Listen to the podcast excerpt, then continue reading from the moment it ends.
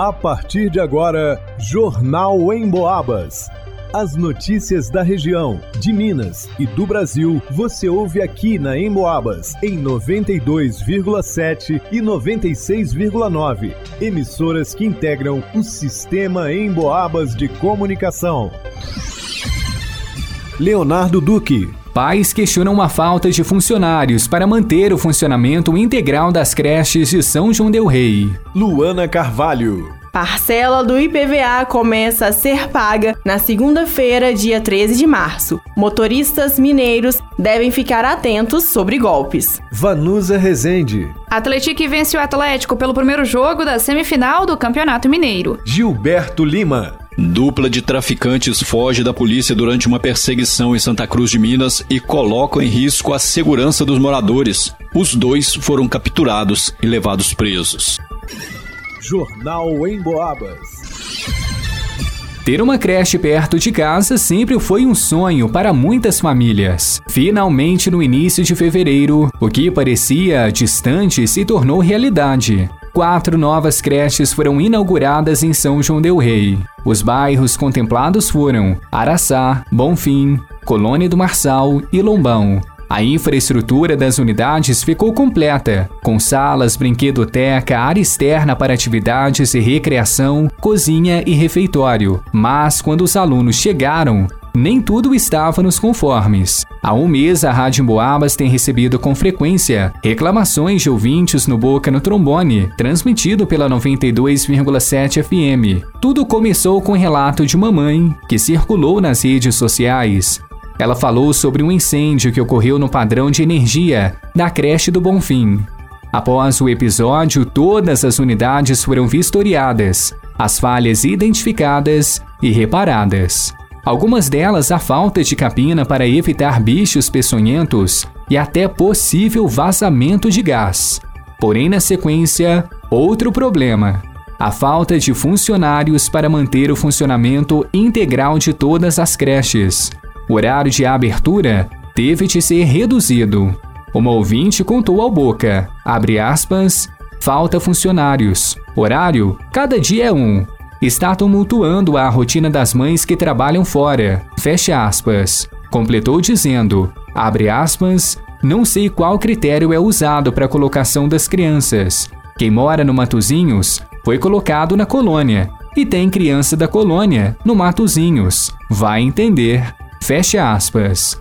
Outra mãe encaminhou um áudio. E nós, pais, precisamos estar tá indo trabalhar, dependendo da creche. Está sendo um horário assim que não tem como a gente mandar, porque a van não consegue estar tá levando, porque o horário é muito pouco. E não tem como a gente trabalhar. A gente queria uma solução, ver o que o prefeito possa estar tá fazendo para ajudar a gente. E a gente realmente precisa da, da creche. E assim, começou agora um ano letivo e já está desse jeito. Essas questões foram levantadas pelos ouvintes também durante o programa Debates em Boabas, que no início deste mês recebeu membros do Conselho Tutelar.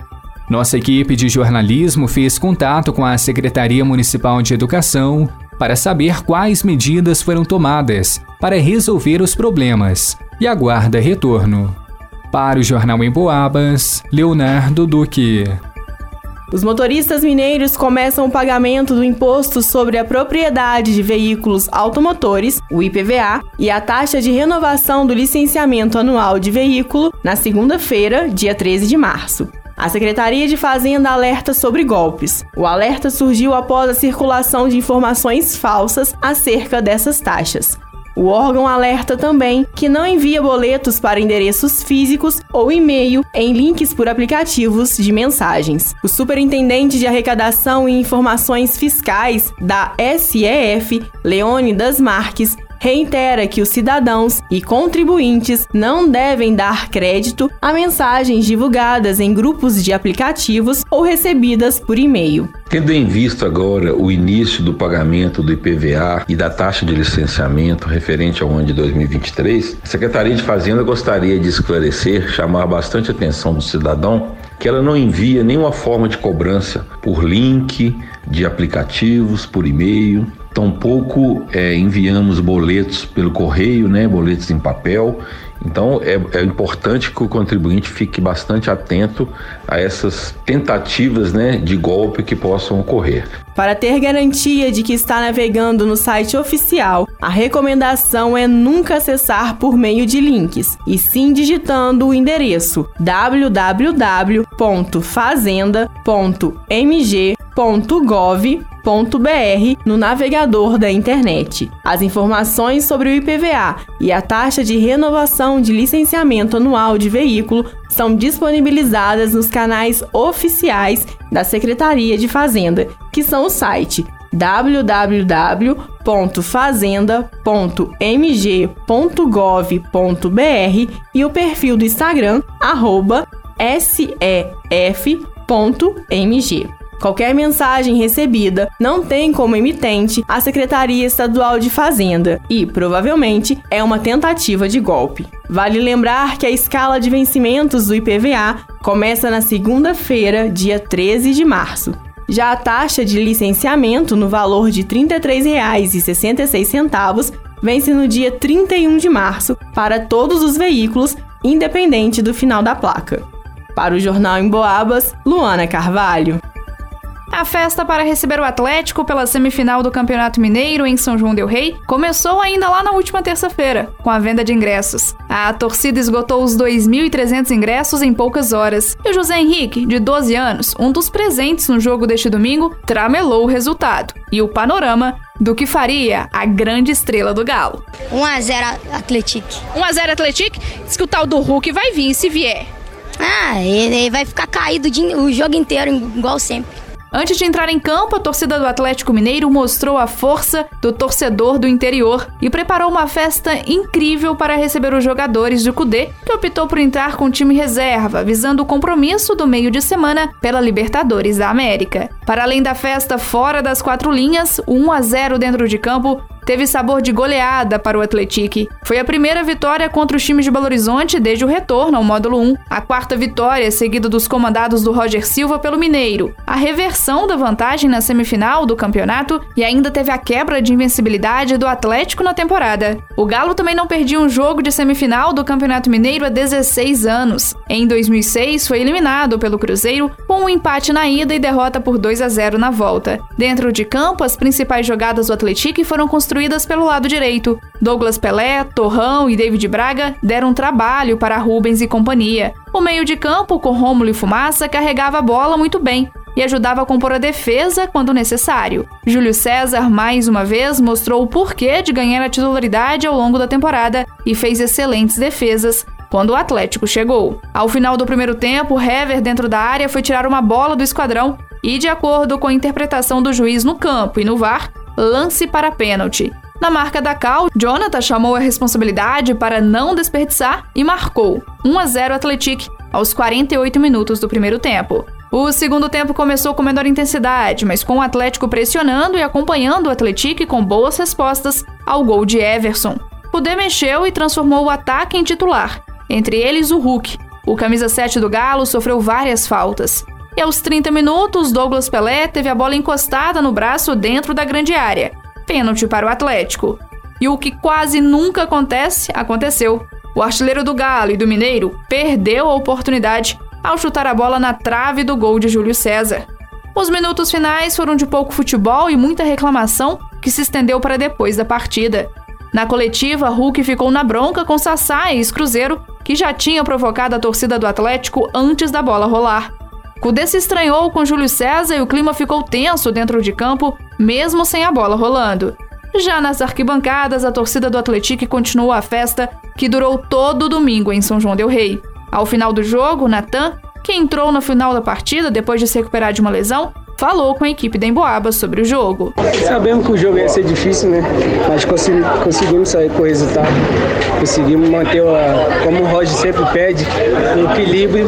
E agora é, é focar agora e pro próximo jogo lá e sair com a vitória. O presidente da SAF, Vinícius Diniz, também comemorou o resultado. Trouxe o jogo para cá com a certeza de jogar bem, né?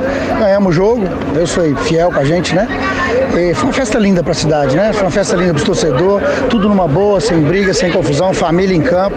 E agora vamos sábado lá com certeza que dá para chegar. Então a gente tem que jogar tudo, mas dá para chegar. E se a tramela do José Henrique funcionar mais uma vez no próximo sábado, dia 18, jogando às quatro e meia da tarde na Independência, o Atlético vai conseguir pela primeira vez na história chegar à final do Campeonato Mineiro. Tá, então 1x0 aqui e lá. 0x0.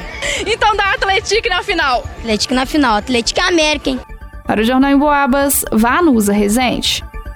Na tarde de sábado, dia 11, durante um patrulhamento pelo bairro Cascalho, na cidade de Santa Cruz de Minas, próximo ao Pipódromo, foi avistada uma motocicleta CG Titan de cor verde ocupada por dois indivíduos. Ao avistar a equipe policial, os ocupantes aceleraram a moto, fugindo sentido a rua Mateus Salomé. Além de não obedecerem à ordem de parada, eles ainda furaram o bloqueio, vindo a bater na motocicleta de um policial. Foi então iniciada uma perseguição, sendo que os ocupantes do veículo em fuga ignoraram sinais sonoros da viatura e colocaram em risco a vida deles próprios e de terceiros. Fugindo pela contramão de direção, passaram em alta velocidade em faixa de pedestres em mais de um lugar e ainda mantiveram a alta velocidade ao passar por quebra-molas e nos cruzamentos das principais ruas de Santa Cruz de Minas. Ao passar em frente à prefeitura, na rua Arnóbio Caldeira Franco, os ocupantes da motocicleta foram interceptados. E neste momento, o passageiro pulou do veículo,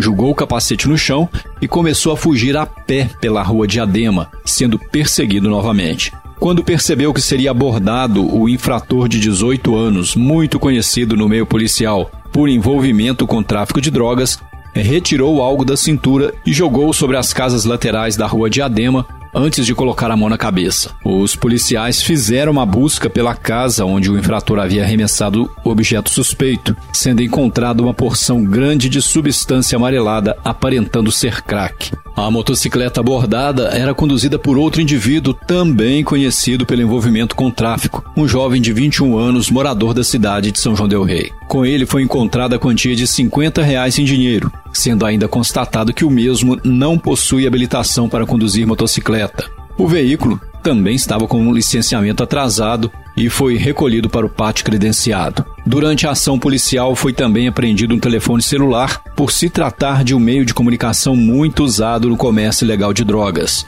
Os dois envolvidos dispensaram atendimento médico e receberam voz de prisão pelos crimes de tráfico ilícito de drogas, tipificados no artigo 33 da Lei 11.343, também pelo crime de desobediência, direção de veículo automotor sem CNH e direção perigosa em via pública. Para o Jornal em Boabas, Gilberto Lima. Em pesquisa inédita, o Cantar Ibope apontou que três em cada quatro pessoas que vivem no interior de Minas ouviram rádio com alguma frequência nos últimos meses. Mais da metade desses ouviram pelo menos uma vez em 24 horas. Ou seja, o rádio, além de relevante, é muito dinâmico e faz parte do dia a dia das pessoas. É o veículo que consolida a informação que realmente importa na nossa vida. Sem fake news. Se aconteceu na região algo que realmente é importante, pode ter certeza que o rádio vai tratar do assunto. E você pode ouvir em casa, no carro, em qualquer lugar, pelo radinho, pelo celular, pelo computador e também pode ouvir o seu programa preferido novamente ou fora do horário habitual acessando a área de podcasts no site emboabas.com. Vai lá!